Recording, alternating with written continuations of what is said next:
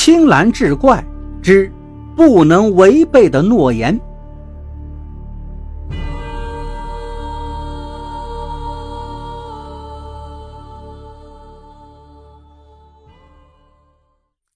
那一年，我从商学院毕业，满怀期待的打算进父亲的公司工作，可没想到，父亲只说了一句：“海阔凭鱼跃，天高任鸟飞。”没有给我任何机会。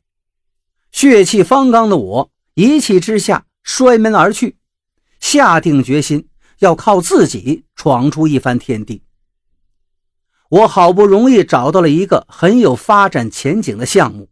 可是百般筹措，启动资金还是缺少二十万。犹豫再三，我决定回一趟家，向父亲借钱。可让我意外的是，父亲竟然一口答应了我的请求。他说：“钱没有问题，但有个条件。”说着，父亲递给我一张纸，上面写着一个人的名字和住址。条件很简单，你每月十号前。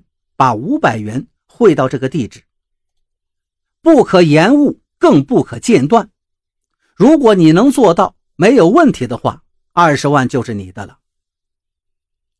父亲提的条件跟二十万资金相比，根本就不值一提。我甚至觉得，一向强硬的父亲是不是想用这个方式间接的化解我们俩之间的矛盾？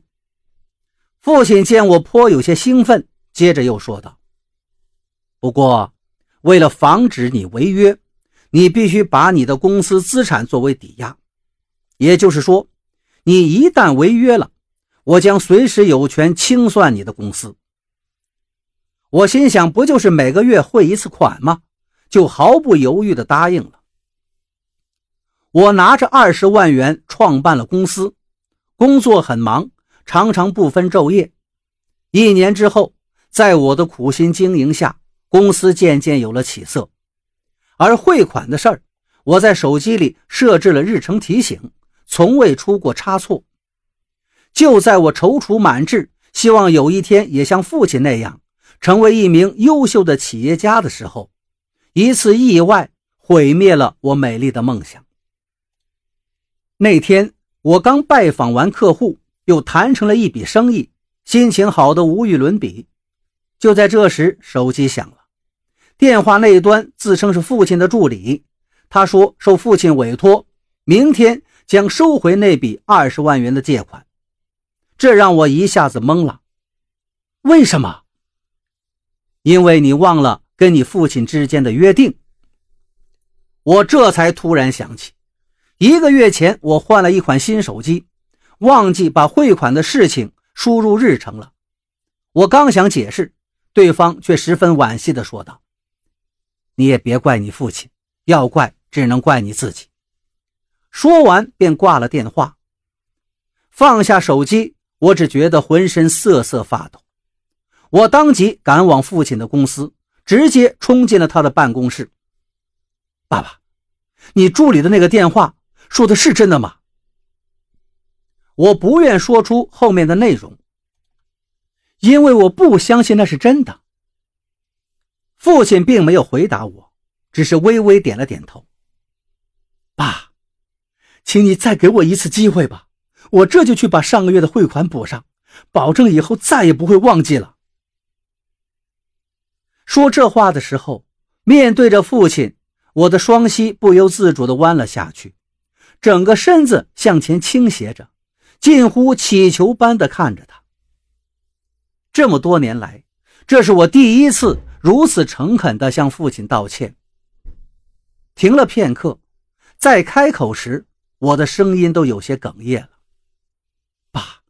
您知道吗？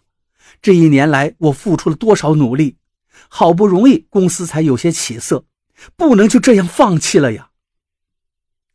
可是父亲对我的所作所为似乎无动于衷，脸上的表情跟那一年拒绝我进他公司时一样冷峻。爸，求您看在妈妈的面上，原谅我这一次好吗？我无计可施了，竟把死去的母亲抬出来作为最后的砝码。母亲在我十岁那年因为一次车祸离开了我们，从此这个家就只剩下父亲的训斥跟我的叛逆了。或许是这个话触动了父亲，他坐到沙发上，点上一支烟，思忖着什么。我以为他会改变主意，但是我错了。他看着我说道：“儿子，我很想原谅你，可是不能，抱歉。”我必须这么做。我简直要崩溃了，恨透了父亲，又一次摔门而去。我不明白父亲为什么要这么对我，只不过是一次小小的失约，他竟然如此绝情。瞬间，我就又回到了原点。公司清算后，我整天浑浑噩噩，用睡觉和网络游戏来填充着每日的生活。两个月后的一天，我打开抽屉，想要再找一张游戏碟，却无意中看到了那一沓汇款单的存根。我气愤地把它们揉成一团，打算扔掉。